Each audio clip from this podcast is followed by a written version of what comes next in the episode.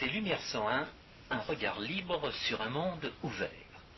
Aujourd'hui, François Guillaume et moi-même, Georges Lannes, vous proposons un entretien sur certaines publications récentes et à venir des éditions du Trident. Les éditions du Trident sont une excellente maison d'édition, mais qui n'a pas, pour l'instant, jusqu'à présent, l'audience que peuvent avoir des maisons comme Grasset, Plomb, bien que Plomb ne soit plus une maison d'édition indépendante, puisqu'elle fait partie d'un groupe euh, beaucoup plus large euh, des éditions, des éditions de la cité. Bien. Alors nous allons évoquer un certain nombre de publications de ces éditions tout d'abord, concernant les livres placés, nous allons faire référence à des ouvrages de euh, Frédéric Bastiat que j'ai eu le plaisir de préfacer. Ah oui, l'idée c'est que Georges Lannes, ayant trempé dans la publication de ses livres, il est bien placé pour en parler. Dans un deuxième temps, on parlera du livre sur la sécurité sociale que euh, les éditions du Trident viennent de euh, publier. Et dans un troisième temps, nous évoquerons les prochaines publications euh, de, des éditions du Trident euh, dans, lesquelles nous intervenons, et cela clorera l'entretien. La question que je me pose d'abord, c'est est-ce que les éditions du Trident pourraient exister aujourd'hui si euh, l'informatique n'avait pas changé les conditions de l'édition, si elle ne permettait pas de faire des, euh, faire des mises en page plus facilement, de faire des, séries plus courtes de, de, publication. Est-ce que, l'économie de l'édition n'a pas amélioré la, viabilité des petites séries?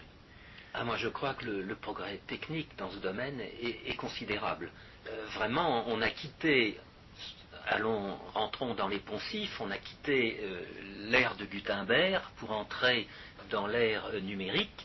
Et justement, euh, les petites maisons d'édition, et avant qu'elles soient grandes, elles sont petites, mais disons, les maisons d'édition qui se créent aujourd'hui ont des opportunités qui n'existait pas hier grâce au progrès technologique. J'ai un souvenir, euh, il y a maintenant euh, plus d'une vingtaine d'années, euh, j'étais en relation avec les éditions Plomb à propos de l'édition des œuvres complètes de Jacques Rueff. Et je, corrigeais donc les épreuves des différents livres dont Émile Classen et moi-même étions chargés de disons, l'organisation. Et euh, une fois où j'avais corrigé maintes erreurs et coquilles dans l'ouvrage, euh, la personne avec laquelle j'étais en relation aux éditions Plomb me dit Oh, vous savez, d'une certaine façon, il ne faut pas faire autant de corrections parce que nous imprimons avec des plombs. C'est donc de refaire à chaque fois. Alors, c'est de la manutention et euh, dans certains cas, nous allons corriger votre erreur, mais avec cette manipulation, eh bien, nous créons une autre erreur. Avec euh, aujourd'hui ces techniques numériques, de telles erreurs, une fois corrigées, n'ouvrent pas la possibilité que d'autres erreurs aient été introduites. La question que je me pose, c'est dans quelle mesure il ne faudrait pas euh, publier au moins une partie de ce qu'on produit de nouveau sur Internet. Moi, je vois des, sites qui, vous donnent accès à une partie de leurs articles pour vous donner envie de lire la suite, et en payant, évidemment. Je pense qu'à un moment, il faut pas en, venir là. Mais là, il faut entrer peut-être dans le sujet des, bouquins qui ont été publiés. Euh, comment ça s'est passé, cette publication des livres de Frédéric Bastiat? Eh bien, c'est l'éditeur qui s'est, comment dire, intéressé à cet auteur complètement méconnu en France et qui s'est dit il faut absolument... C'est facile à trouver parce que moi, si mon grand-père avait les œuvres complètes de Frédéric Bastiat, eh bien, moi, je ne les ai pas. Et les, éditions complètes et homogènes, parce qu'il existe aujourd'hui des éditions complètes. Moi-même, j'ai acheté une édition complète mais sur un marché euh, d'occasion. Et c'est l'édition Guillaumin, mais j'ai des volumes de 1862, de 1864, de 1863. Donc ce n'est pas une édition complète euh, homogène. ils n'ont pas forcément été tous édités la même année. Ah si, je crois. Si, puisque euh, comment cela s'est-il passé? Bastia est mort en 1850, euh, 24 décembre 1850. Euh, son ami euh, exécuteur testamentaire va s'engager avec une association des amis de Frédéric Bastiat à, disons, faire cette édition complète et elle va être proposée comme un ensemble dès le départ. Ce n'est pas en fonction des, œuvres de, l'auteur euh, que l'édition sera faite, mais comme ça, euh, je crois que justement la première édition des œuvres complètes verra le jour en 1862. Donc euh, cette édition-là, donc la nouvelle, comment ça se passe? La nouvelle des éditions du Trident. Voilà. Alors, les éditions du Trident se sont d'abord intéressées parce qu'il y a d'autres éditeurs qui s'intéressent à Bastia aujourd'hui, euh, se sont intéressés au volume euh, maître euh, d'œuvre ou chef-d'œuvre de, Bastia, que sont les harmonies économiques. Et dans les œuvres complètes. Elles sont, assez méconnues, parce que moi, finalement, les harmonies économiques, je ne les ai pas lues complètement. Alors que les, sophismes économiques et les petits pamphlets, c'est ce, qui, ce qui se vend le mieux. Je pense qu'il faut justement comprendre l'intérêt de ces, harmonies économiques, qui n'ont pas forcément été bien reçues d'ailleurs par les amis de Frédéric Bastiat à cette époque-là, pour, euh, pour juger de, l'intérêt de les, reproduire. Donc il faut peut-être préciser l'intérêt, il faut expliquer ce que Frédéric Bastiat a dit de nouveau et de, et de partiellement méconnu dans ces harmonies économiques.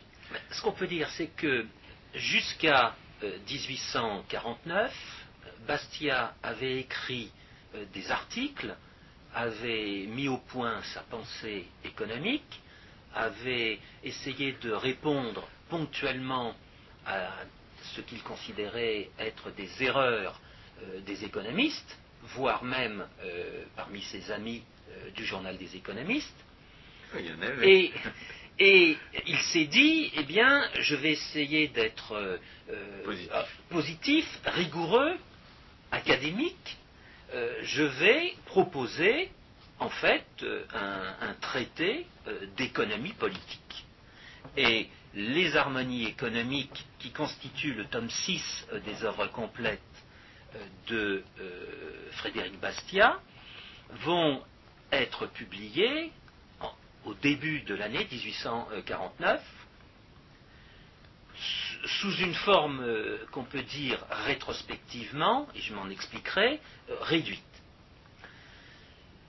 Le volume se compose euh, de dix chapitres, et dans ces chapitres, eh bien, Bastia exprime rigoureusement sa pensée et fait apparaître toutes les erreurs qui ont été commises. C'est là qui et en la théorie de la rente. Exactement.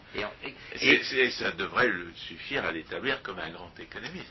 Oui, mais comme vous le disiez, François Guillaume, il s'avère que euh, les critiques qu'il adresse à plus ou moins indirectement à certains de ses amis du journal euh, des économistes euh, sont mal reçus par ses amis parce qu'il critique Ricardo, qui est le grand homme à l'époque. Et dans le journal des économistes, eh bien, il va y avoir des échos. Il ne va pas y avoir justement une appréciation de fond favorable euh, de l'ouvrage, mais il va y avoir des, on dirait aujourd'hui, des contestations de ce qu'il a dit. Alors, comme euh, Bastia n'était pas quelqu'un euh, à se laisser faire et à rester Bah, il inerte, savait pourquoi il avait raison. exactement, dans la foulée, eh bien, il va euh, décider non seulement de répondre aux critiques, mais encore d'approfondir euh, sa réflexion sur euh, les critiques qui lui avaient été faites. Parce que ça permet de, de préciser sa pensée. Voilà. C'est comme ça qu'on on avance. Seulement, nous sommes en- au milieu de l'année euh, 10 1849. Euh, pardon, oui, là je suis en train de, de- de faire une erreur euh, d'une année, et il faut m'en excuser. Non, j'aurais dû dire 1850. Euh, Ce volume des harmonies économiques euh, paraît en février 50. Euh, J'avais une Voilà, mauvaise Déjà malade, le pauvre. il est donc malade et en juin, il y a donc euh, cette parution euh, des harmonies économiques en dix chapitres et en- à partir de juin, il va se lancer dans euh, cette étude approfondie destinée en particulier à répondre aux critiques. Seulement, il est très malade et euh, pour euh, prolonger, disons, euh, sa vie, il part. les médecins lui conseillent de partir euh, dans un pays plus, dans un climat plus favorable. C'est ainsi qu'il part pour Rome. Et à Rome, il fait, il écrit, il écrit, il écrit. Et ce qui va arriver, c'est que euh, le 24 décembre euh, 1850, il est emporté. Il laisse donc un certain nombre d'écrits en plan que euh, son ami qui était trait d'union entre la France et euh, l'Italie, à savoir euh, Paillotet, dont je suis en train de rechercher euh, le prénom, le prénom de Paillotet m'échappe pour l'instant. Félix non, je. Benjamin.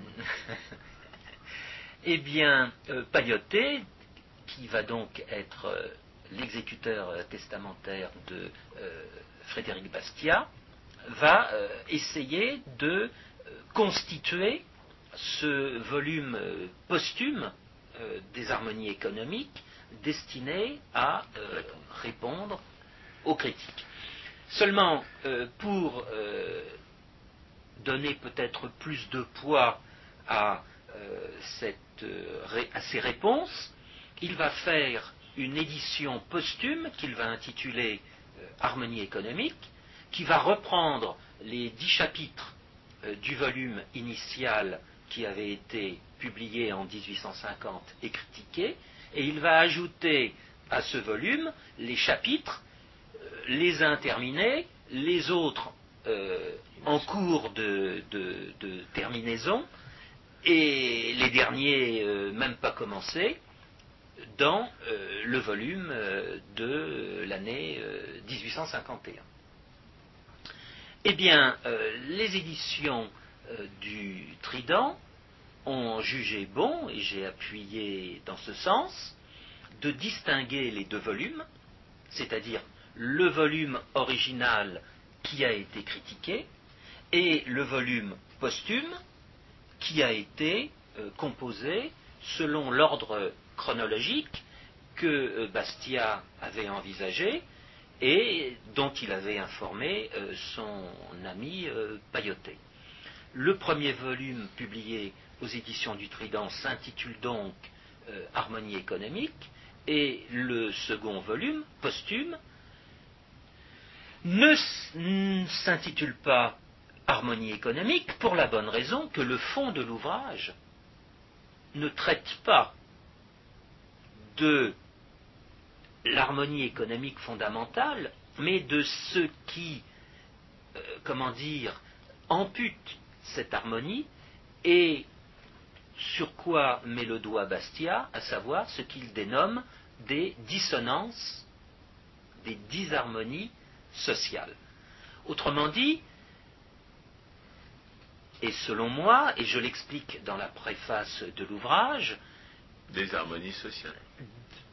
De, ce- de cet ouvrage posthume qu'on a intitulé Harmonie sociale, eh bien, le fond euh, de la pensée de Bastia, ce sont ces dissonances sociales qui perturbe, qui parasite les harmonies économiques qu'il a présentées dans euh, l'ouvrage de son vivant.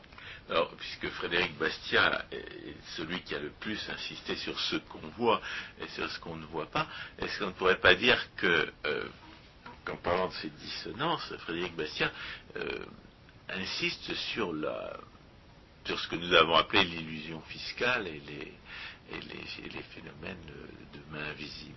C'est-à-dire sur, ce, sur la, les conditions de la régulation sociale telles que les gens ne les perçoivent pas euh, quand, ils, euh, quand ils contestent la, la, régulation par le marché. Oui, mais sans utiliser euh, l'expression euh, d'illusion fiscale. Oui, bien sûr. En fait, euh, son, il a un binôme de départ qui est la liberté et la propriété. Et toutes les atteintes à cette liberté et cette propriété constituent, selon lui. La liberté et la propriété, c'est la même chose. Exactement. Ce sont deux aspects d'une même, réalité. Exactement. Mais justement, il s'efforce euh, de montrer euh, les relations qui existent euh, entre elles. bon, je, je, ne, je, ne, veux pas rentrer dans le détail. Et il fait apparaître les dissonances sociales comme étant tout ce qui ampute, tout ce qui limite euh, la liberté et la propriété, et en conséquence la, la relation euh, qui existe entre elles. Et à cet égard, Bastia va insister beaucoup sur la responsabilité, étant entendu que, comme les auteurs autrichiens Bastia a parfaitement conscience de l'ignorance. Du problème de l'ignorance. Du problème de l'ignorance. Et, du fait que toute la, toute la, toute l'action humaine euh, se, s'exerce dans un cadre d'ignorance, ignorance qu'elle cherche à, réduire. Exactement. Et en particulier. Euh, Quelque chose qui disparaîtra avec, euh, qui sera éclipsé par la théorie, par la théorie mathématique, l'économie mathématique, laquelle, ne sachant pas du tout traiter l'ignorance, euh, fait comme si elle n'existait pas. Exactement. Et c'est, ça qui est tout à fait malheureux. C'est la démarche euh, mathématique appliquée à l'économie politique qui va en bannir en fait euh, l'existence de l'incertitude et a fortiori euh, de l'ignorance. Et dans cet ouvrage. Euh, D'où l'intérêt de la théorie financière. Parce oui. qu'elle, elle est obligée d'en tenir compte d'une manière qui est, qui est extrêmement pauvre, puisqu'elle ne résout pas le problème de l'ignorance, elle ne permet pas de déplacer l'ignorance, mais elle, per, elle explique toutes les conséquences qui en résultent de cette ignorance, notamment pour ce qui est des, des, des choix de, de placement. Oui, mais cette théorie financière est, la théorie financière dont parle François Guillaume est, est, tout à fait récente et elle a vu le jour en définitive, étant donné les nouveaux produits financiers euh, qui apparaissaient. Euh, les vieux produits financiers du genre euh, obligations ou actions n'étaient pas envisagés en termes de risques financiers, étaient envisagés à la limite dans un contexte de certitude.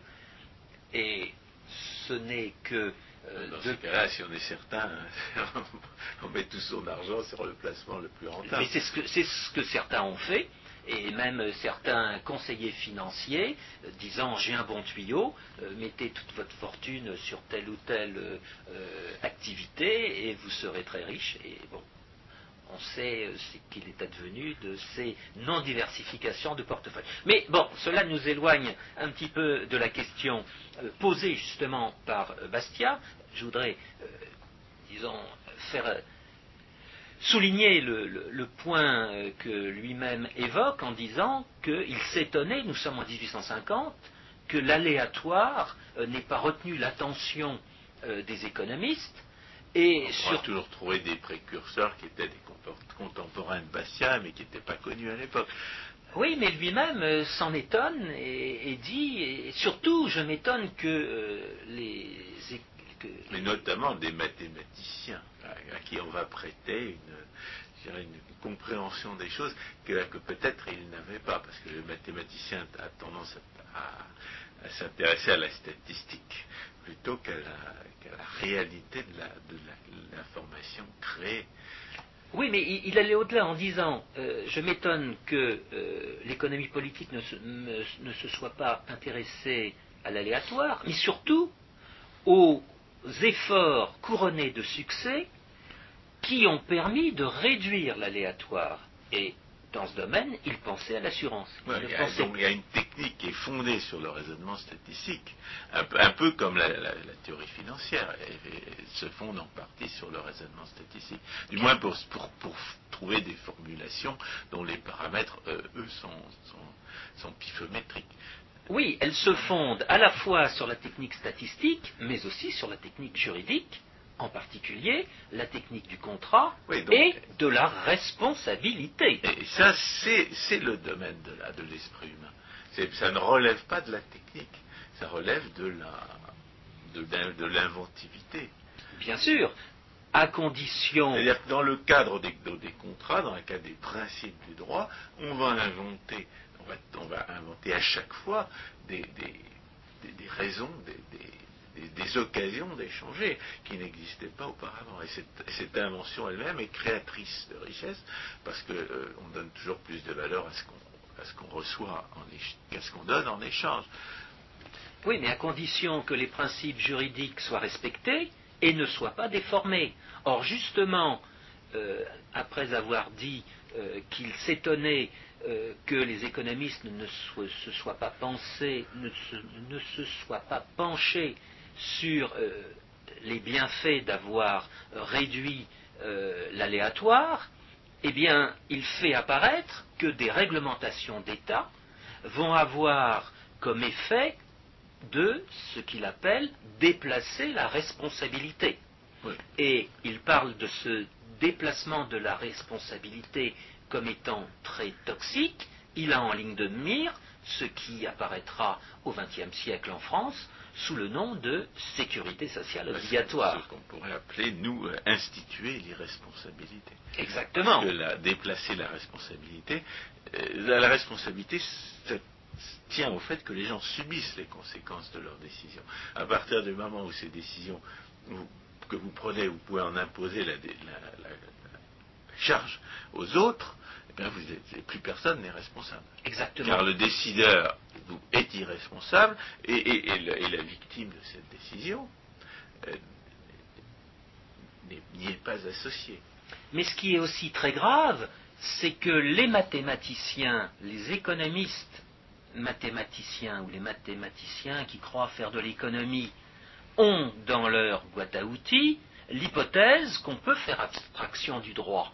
Et avec cette hypothèse, ils en arrivent à baptiser un phénomène qui n'existe pas. ils ne font pas abstraction du droit quand ils posent un problème d'optimisation. Ah, très souvent. Ils, prétendent qu'on peut s'interdire de, le juger ou de l'approuver. Moi, je pense que c'est une, une, attitude euh, d'agnosticisme moral qui leur ferait honneur si, la, maintenaient euh, constante. En réalité, euh, cet agnosticisme moral, on ne les voit pas euh, beaucoup le pratiquer par la suite, puisqu'ils se, mettent à justifier, ou en tout cas à rationaliser toutes sortes d'interventions de l'État, sous prétexte de leur science, alors, même que leur science, euh, de leur propre aveu, euh, n'est pas capable de justifier ça, de telles interventions, n'est capable de, rien justifier du tout. Oui, mais... et une, des, conséquences de leur cet agnosticisme, c'est que finalement les droits de propriété, après les avoir posés, parce que sinon il n'y a pas, de, a pas de, définition possible de leur modèle, et eh bien après ils font comme s'ils n'existaient pas. Ou alors ils leur attribuent des, conséquences euh, dommageables, comme on, l'a dit tout à l'heure entre nous. Euh, ils, présentent le droit de propriété des autres, non pas comme une, comme une limite euh, dont, mon programme de maximisation doit tenir compte, mais comme un obstacle à la maximisation de, mon, utilité. Cette, confusion est, complètement arbitraire. Elle repose sur des prétextes et des prétextes que nous avons mis, nous, des lustres à éventer. Et cela est flagrant en matière de responsabilité. Les mathématiciens vont en arriver à introduire la notion de hasard moral, ou bien d'aléa moral, de risque moral. ou de risque moral quand on francise euh, l'expression anglaise de euh, moral hazard. Ben oui, Mais- précisons puisqu'il s'agit de traduire. Mais oui, pour autant qu'on peut traduire euh, le mot anglais hasard par euh, le mot risque français, ce qui, est, ce qui soulève de nombreux problèmes.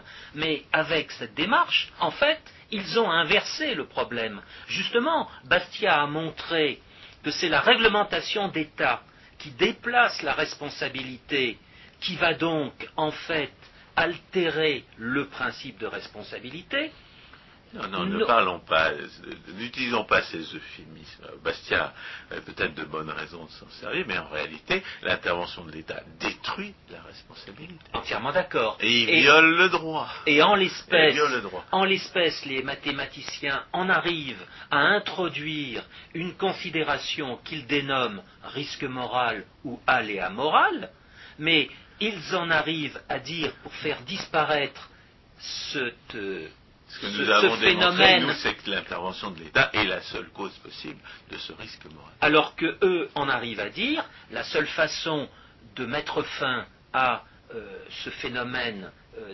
désagréable, pour le moins, c'est justement de faire intervenir une réglementation d'État. Ce qui est une absurdité absurde. au sens propre du mot absurde, ou si vous préférez, c'est une antinomie pour euh, utiliser une expression synonyme, mais qui est moins chargée euh, de critique D'où le, beaucoup. d'où le livre sur la sécurité sociale. Oui, alors concluons sur ce premier point. Donc les éditions du Trident ont euh, proposé euh, deux livres que j'ai préfacés. L'un intitulé Harmonie économique, qui est en fait la théorie économique, la théorie de- d'économie politique de Frédéric Bastiat, et Harmonie sociale, qui est euh, l'ouvrage posthume euh, qu'il était en train de rédiger, à la fois pour approfondir euh, ce qu'il n'avait pas pu dire dans Harmonie économique et pour, et pour répondre aux critiques qui lui avaient été portées par ses amis. Alors venons-en à l'irresponsabilité instituée que dénonce le livre sur la sécurité sociale qui a pour titre la sécurité sociale et comment s'en sortir. Oui, alors les éditions du Trident ont été très gentilles avec moi en me proposant euh, d'éditer cet ouvrage sur lequel euh, je travaillais depuis un certain temps et sur lequel aussi euh, François Guillaume m'a apporté plus que des conseils pour arriver à essayer de- comment dire, baliser sous tous les angles possibles et, imaginables, euh, étant donné notre euh, état d'ignorance de la situation, eh bien, cette organisation de la sécurité sociale obligatoire, euh, telle que nous la connaissons aujourd'hui, instituée par les ordonnances de 1945, mais qui en fait, et l'ouvrage le montre, qui en fait a commencé à être instituée à la fin euh, du XIXe siècle avec euh, certaines lois sur justement euh, la responsabilité en matière d'accident du travail. L'idée, c'est de, donner aux gens un, livre qui, leur, qui, fasse d'eux des spécialistes de la sécurité sociale et de véritables spécialistes. C'est-à-dire, lorsque vous achetez un manuel sur la sécurité sociale, vous, en général, vous, prenez connaissance de l'existence des, euh, des institutions, mais pour ce qui est de juger leur fonctionnement, on a affaire, sous- à- un commentaire favorable, pour, rester poli.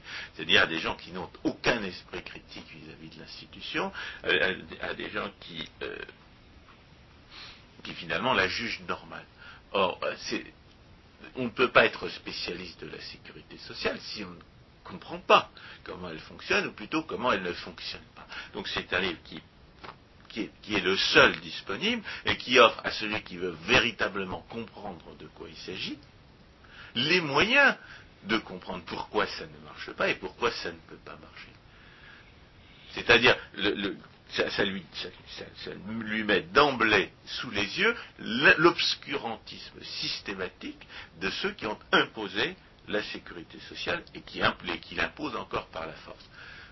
Oui, car si ce livre se compose d'un certain nombre de chapitres, en fait, il repose sur deux idées.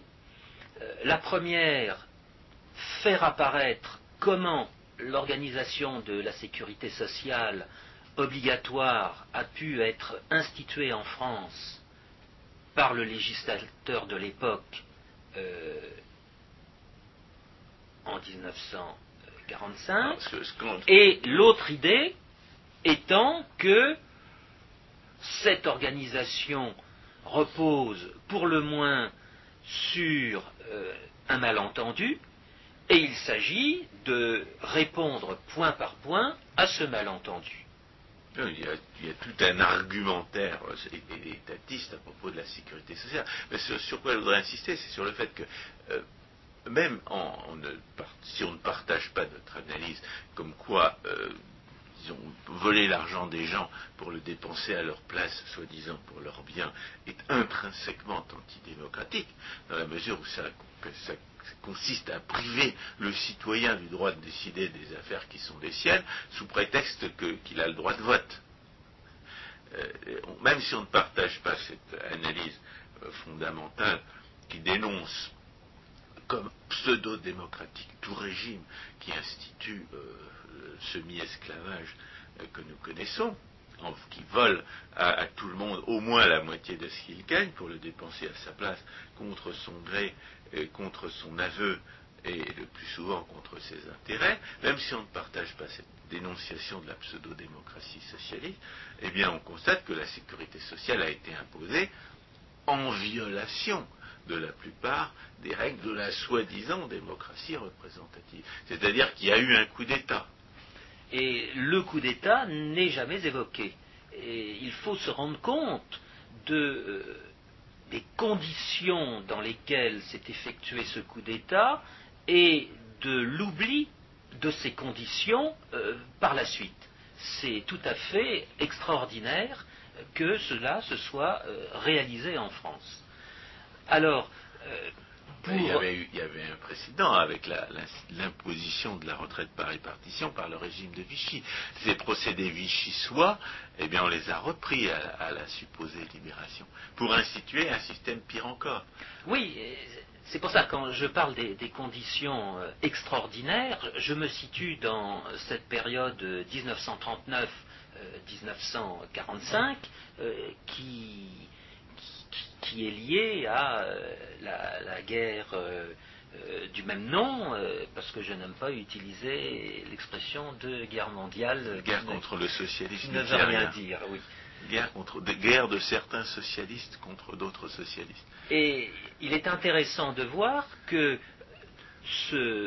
cette guerre a permis en fait au processus qui avait été enclenché en France à la fin du XIXe siècle d'aboutir, d'aboutir au rêve euh, que pouvaient avoir les socialistes à la fin euh, du XIXe siècle.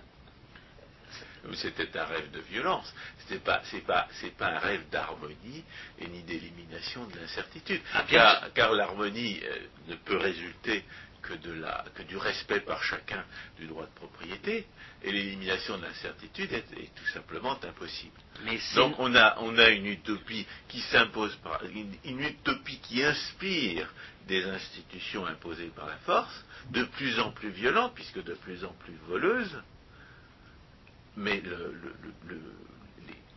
c'est une utopie qui ne, se réalise pas. L'utopie est au pouvoir, mais l'utopie échappe toujours euh, à sa réalisation par le pouvoir. Bien sûr, oui, mais là, un grand pas avait été franchi, et justement, euh, dans les, comment dire, dans, les règles fondatrices euh, de l'organisation de la sécurité sociale, il est précisé que cette organisation doit maintenir euh, le plein emploi et doit contribuer au développement euh, de euh, l'économie française, dans cette nouvelle au situation. Au développement impétueux des forces productives matérielles, Euh, oui.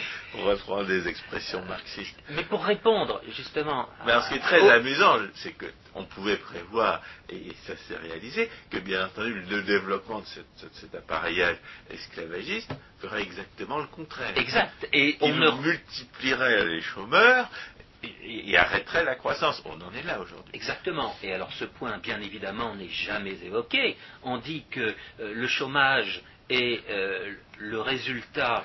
euh, pardon, on dira par exemple que le déficit de la sécurité sociale est le résultat du chômage, mais, mais non. C'est la cause il- du chômage. C'est justement le chômage étant l'effet de cette organisation de la sécurité sociale, euh, il ne s'agit pas d'expliquer une, situation déficitaire par le phénomène créé par l'organisation elle-même. De toute façon, le, le- le déficit est inhérent à l'organisation.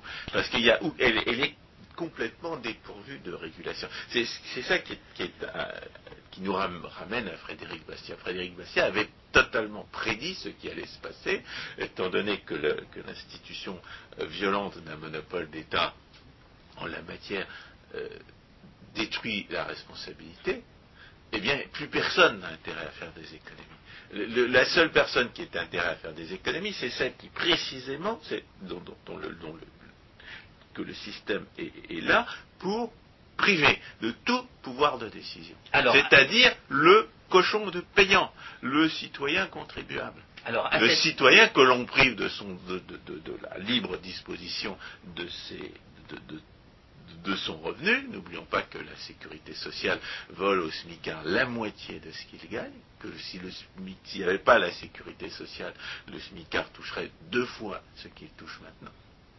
Donc, on a un, on a un appareil qui est, qui est là pour priver le cochon de payant de tout pouvoir de décision, alors qu'il est le seul qui ait intérêt à faire des économies. alors, à cet Et, égard, et de ce fait, il n'a plus intérêt à en faire. La seule manière de récupérer l'argent que les hommes de la sécurité sociale m'ont volé, c'est de, de me faire rembourser le plus possible. Alors, à cet égard, euh, dans Harmonie sociale, aux éditions du Trident, au chapitre 4, intitulé Des salaires, vous pourrez lire le, comment dire, la prédiction euh, que formule Frédéric Bastiat à l'égard de euh, l'assurance mutuelle si celle-ci venait à devenir obligatoire et devenait euh, Monopole d'État. monopole d'État. Euh, il y aura ce déplacement de la responsabilité et il y aura à terme, eh bien, comment dire, une destruction euh, de l'harmonie qui peut exister entre euh, les individus, étant donné euh, la responsabilité, étant donné la liberté et étant donné la propriété. c'est un système qui, qui- fait de tout le monde un ennemi de tout le monde. Et ça, c'est une réalité que, que avait bien décrite dans Atlas Shrugged. Elle avait décrit un- une, expérience utopique dans une entreprise. Des, héritiers euh, parasitaires avaient décidé d'instituer dans une entreprise. C'est une, une fable, ce n'est pas réaliste, parce que l'entreprise aurait, immédiatement fait faillite, ou ses autres, actionnaires minoritaires auraient trouvé le moyen de la mettre, la faire mettre sous tutelle. Il, avait, elle raconte l'histoire d'une entreprise où on cherche à, établir- instituer le principe de chacun selon ses capacités, à chacun selon ses besoins. Le principe du, du- manifeste du Parti communiste. Et bien entendu, l'institution de ce principe dans, cette hypothèse-là, euh, euh, par les, euh, les propriétaires de l'entreprise, donc euh,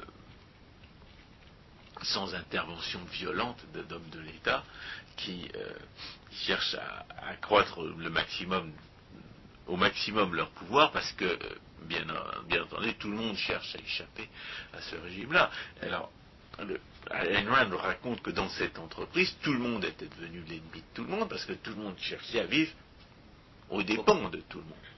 Alors, l'histoire euh, garde un caractère métaphorique parce que euh, il faut, envoyer la police pour imposer un tel régime.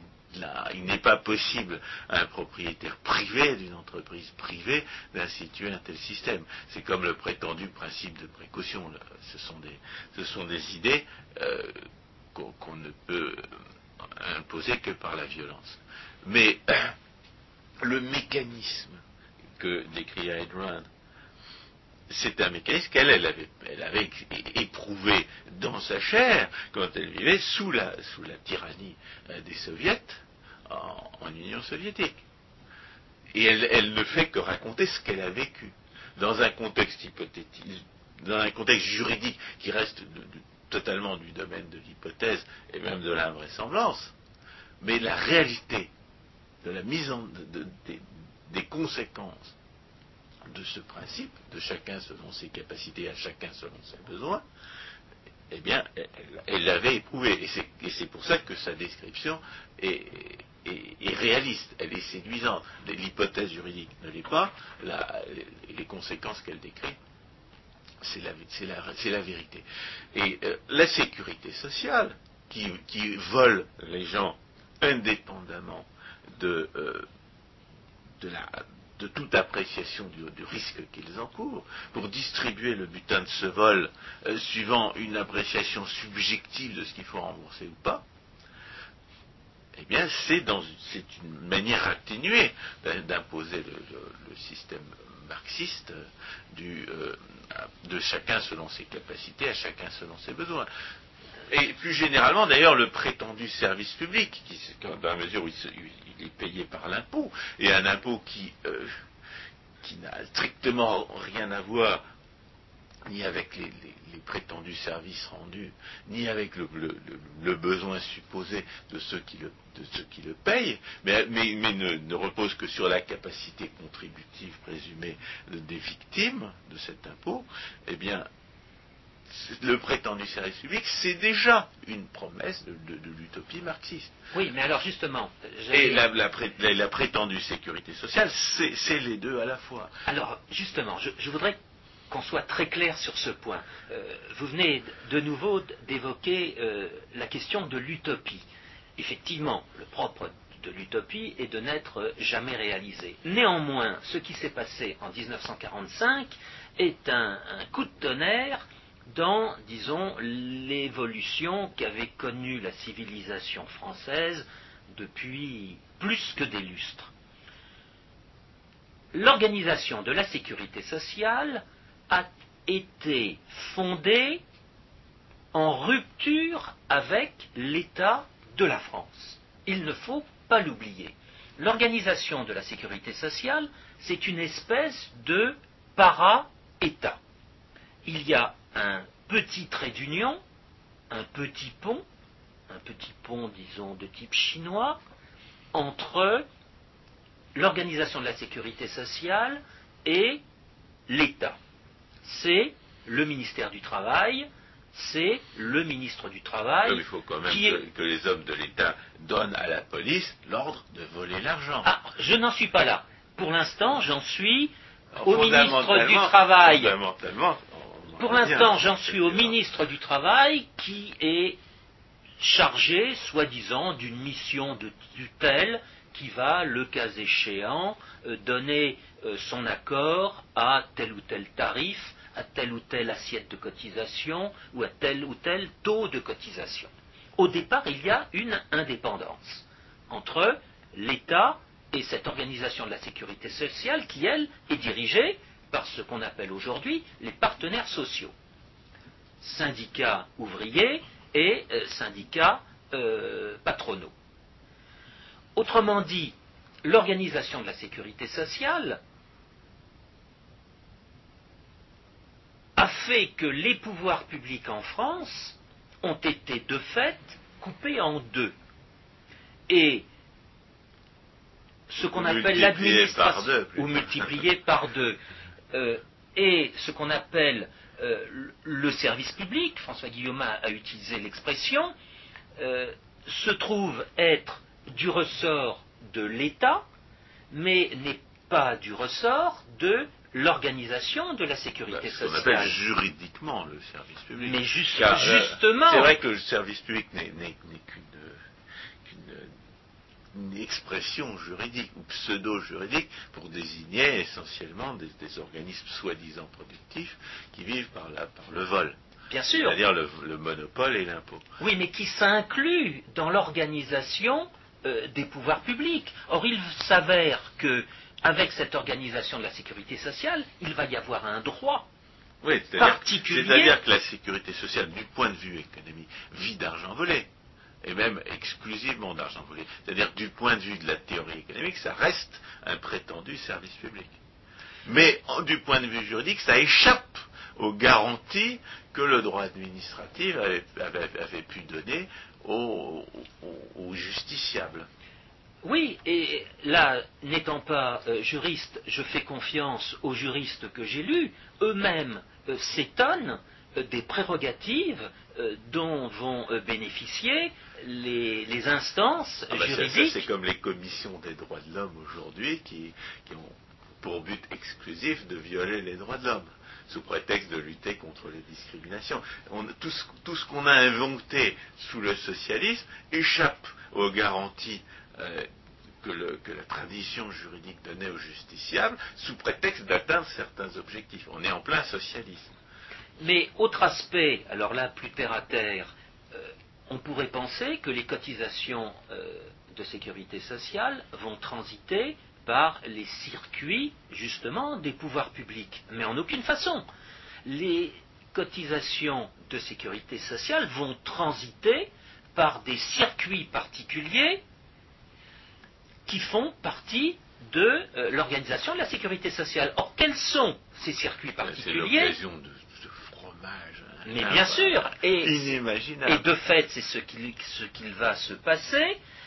Et pour mettre un terme à cette fraude qui n'a pas été évaluée, il y a un fait politique qui va apparaître seulement euh, 15 ans après la mise en fonctionnement euh, de l'Organisation de la sécurité sociale, au début de la décennie 60, en, 18 en 10 en 1962 exactement, il va y avoir la création des URSAF, Union de recouvrement euh, des euh, cotisations de sécurité sociale et d'allocation familiale, ces circuits étant, euh, comment dire, définis à l'initiative du gouvernement de l'époque, euh, sous la présidence euh, du chef d'État de l'époque, euh, qui était De Gaulle.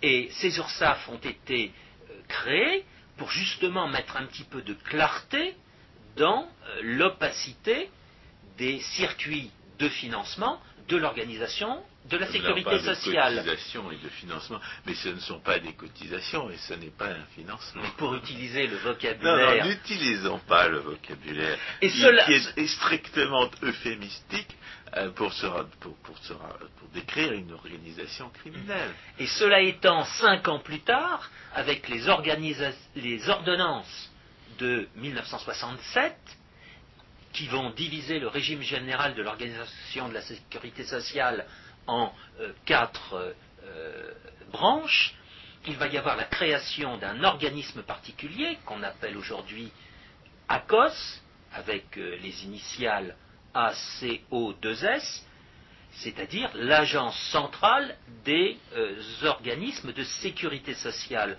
Cette agence a pour fonction de centraliser les cotisations de sécurité sociale qui sont perçues par les URSAF. Autrement dit, malgré la création des URSAF, on se rendait bien compte qu'il y avait encore des pertes en ligne, et bien pour réduire encore ces pertes en ligne, il y a la création de cette agence. Cette agence n'est pas, comme certains journalistes le présentent euh, périodiquement, la banque de la sécurité sociale, en aucune façon. L'agence centrale des organismes de sécurité sociale est une caisse, elle reçoit les cotisations de sécurité sociale et elle est chargée de renvoyer ces cotisations aux différentes branches qui les lui demandent pour payer les prestations. Mais en réalité, si, ce système est évidemment la porte ouverte à, tous les détournements et à euh, toute la corruption possible, c'est dans son intention dans son, dans son principe même qu'il est, euh, qu'il est criminel. Il est, il est destiné à voler l'argent des uns pour le donner aux autres. Mais il est criminel à partir du moment où il nie la liberté, où il nie la liberté d'action de la personne et où il nie sa propriété. C'est là où nous en revenons à Bastia. Liberté et propriété sont les bases de l'harmonie sociale. Tout ce qui porte atteinte à ces bases ne peut créer que des dissonances il sociales. il n'y a pas de crime sans mensonge. Or, nous avons un système qui se prétend un système d'assurance, alors que, alors que dans son obscurantisme systématique, il refuse totalement de pratiquer, de se soumettre aux exigences des techniques de l'assurance. Alors disons un mot. sur quoi il faut insister. Disons un mot sur ce point. Oui, ce, point est très important. Ça n'a rien à voir avec de l'assurance. Exactement. Et euh, les communistes fondateurs de euh, cette organisation étaient très clairs en 1945 euh, sur le point. Ils disaient il ne s'agit pas de prendre en considération les risques courus par chacun, parce que prendre en considération ces risques serait entrer dans leur intimité.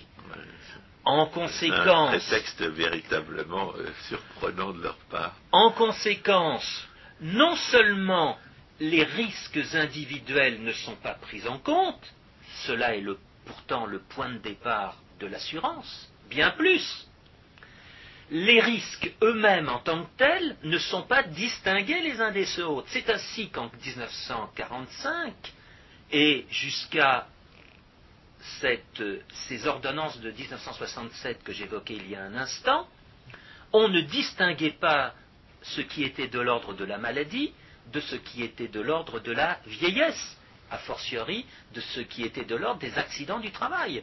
Tout ça était agrégé les gens versaient une seule cotisation. Oui, ils recevaient de l'argent sous divers prétextes. Exactement. Donc, l'organisation de sécurité sociale n'a strictement rien à voir avec l'assurance. Ce n'est que une organisation para-étatique de redistribution. De redistribution. de vol. Mais qui, si on suit la démarche communiste de l'époque, devait en fait, à terme, supplanter l'État, l'État, je dirais, ancestral de la France. Cette organisation de sécurité sociale, c'est un point qui n'est jamais évoqué, cette organisation de sécurité sociale devait justement renvoyer euh, l'État euh, traditionnel, l'État ancestral, eh bien, disons, à, ses chères études. Mais à cet égard, nous voyons apparaître toutes les mystifications, toutes les confusions. Et cela va nous amener à notre dernier point, car le temps passe. Il y a un auteur qui a été fortement euh, l'objet de falsification. Et cet auteur, c'est Vilfredo Pareto. Eh bien, nous la décision de publier euh, des éditions du Trident euh, qui vont qui s'engager à publier un ou plusieurs livres sur Vilfredo Pareto. Il y en a un qui va sortir dans quelque temps et que j'ai préfacé, et la préface est désormais bouclée et envoyée à qui de droit, euh, cet ouvrage va euh, s'intituler euh, va s'intituler Le péril du socialisme, étatisation et protectionnisme. Dans cet ouvrage, ça c'est un, un, titre nouveau. C'est un titre nouveau. Cet ouvrage reprend le tome 4 des œuvres complètes de, euh, de Vilfredo Pareto, qui était euh, publié par euh, les éditions Drose de Genève. Le titre de l'ouvrage était Protectionnisme, libre-échangisme et socialisme. Là, on a un titre qui établit clairement que le protectionnisme est un aspect du socialisme. Exactement. Bien plus. Cela est mis sous le titre d'un article qui transparaît dans l'ouvrage, qui est Le péril socialiste. En effet, cet ouvrage est constitué par un ensemble de textes que Pareto a écrits entre 1887 et 1901. Et ces articles d'actualité font apparaître à la fois l'humour, l'humour caustique de Pareto, premier trait d'union de Pareto avec Frédéric Bastiat, mais aussi l'application de son analyse économique à l'actualité. Et les principes d'analyse économique de Pareto ne font que, comment dire, approfondir les principes euh, d'analyse économique de Bastia 50 années plus tard. Alors justement, Pareto, on l'a mis à toutes les sauces de l'étatisme. On l'a, euh, systématiquement euh, falsifié. On pourrait faire même toute une émission sur les, sur les rationalisations de l'étatisme qui prétendent s'autoriser de Pareto. Alors cet ouvrage Et est je dirais même que c'est, c'est une idée dominante chez les économistes à la française que, le, que de justifier l'intervention de l'État au, au nom de Pareto. c'est une idée Et à la- il y a- nous avons péniblement redécouvert euh, que cette que cette, euh, le- le- le- les, les critères posés par Pareto.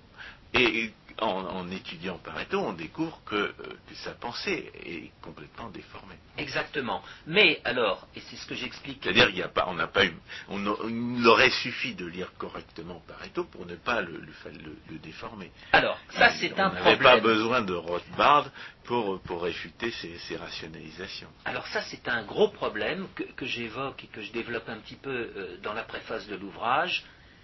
Y a-t-il eu deux Pareto? Y a-t-il eu un premier Pareto euh, dont les idées euh, sont euh, tout à fait libérales, approfondissent les idées de Frédéric Bastiat jusqu'au début du XXe siècle? Et n'y a-t-il pas eu un second Pareto à partir de 1905, c'est-à-dire de son manuel d'économie politique, ou de euh, 1909 pour évoquer son traité de sociologie euh, traduit en français, qui vont faire apparaître un Pareto qui semble abandonner euh, les idées libérales et admettre un certain protectionnisme. C'est un problème.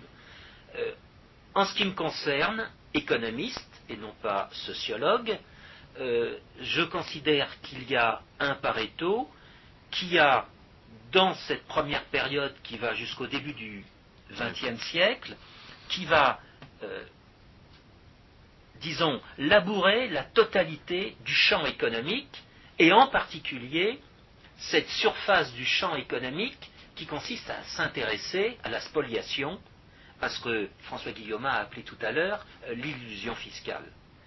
Et il y a un second Pareto qui va apparaître à partir de son manuel d'économie politique, 1905, qui va avoir tendance à laisser en jachère la surface de la spoliation et qui va continuer à labourer la surface de ce qu'on peut appeler euh, l'économie euh, officielle ou de celle qui devient officielle, c'est-à-dire en fait qui devient euh, social-démocrate euh, plus ou moins avec euh, ses aberrations. Et cette euh, surface va recevoir l'appui dans la décennie 1930 euh, des économistes américains, des John Hicks, des Paul Samuelson, des Oscar Lange, Ça, des- c'est, c'est socialiste et voilà, compagnie. le socialisme triomphant américain qui va donner lieu au mot libéralisme, euh, libéralisme à la sauce euh, américaine, Qui veut dire social-démocrate. qui veut dire social-démocrate, et qui va complètement euh, déformer euh, la pensée de Pareto. Mais pour faire apparaître cette déformation, eh bien, il faut commencer par le commencement, c'est-à-dire faire apparaître la pensée profonde de Vilfredo Pareto, de cet homme qui analyse l'actualité de son temps avec de vrais principes, et cet ouvrage, Le péril socialiste, du titre d'un des articles qui est contenu euh, dans le nouveau livre qui doit paraître des éditions du Trident, fera apparaître la force euh, de cet auteur.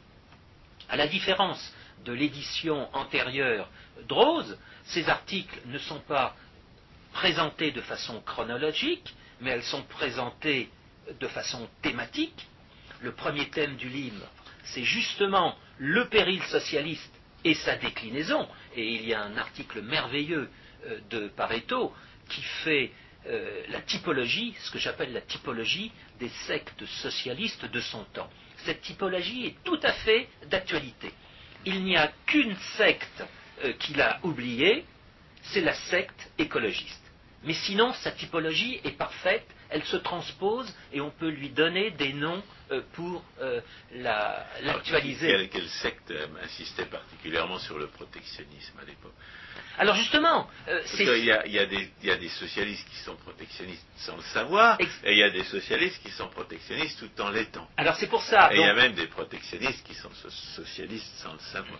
Alors c'est pour ça cet ouvrage est, parce que le protectionnisme c'est le socialisme. Nous sommes d'accord, mais cet ouvrage est, en trois en trois thèmes. Le thème fondamental, c'est donc ce péril socialiste avec les deux sous-thèmes, le thème de l'étatisme et le thème du protectionnisme. Eh bien, on peut dire que l'étatisme. Exactement. L'étatisme et le protectionnisme euh, euh, traversent les sectes socialistes avec des intensités différentes. Euh, les, socialistes orthodoxes et les socialistes hygiénistes, par exemple. Ah, je, ne rentre pas. Nous avons déjà dépassé le temps euh, que, euh, les auditeurs euh, lisent l'ouvrage. Eh bien, justement, donc l'étatisme et le protectionnisme traversent les différentes sectes socialistes avec des degrés d'intensité différentes. Alors, il est amusant justement de poser le problème du péril socialiste avec ces sectes et ensuite de faire apparaître euh, en quoi euh, se compose l'étatisme et en quoi se compose le protectionnisme. C'est d'une certaine façon un jeu de société. Bon, nous avons largement dépassé le, quota de minutes euh, traditionnel. François Guillaumard, nous nous en excusons. J'espère que les auditeurs auront été intéressés par cette émission particulière et je ne peux que les renvoyer au site euh, des éditions du Trident pour se tenir au courant des nouvelles parutions et des anciennes parutions, en particulier celles que nous venons d'évoquer. Chers auditeurs, merci de votre attention.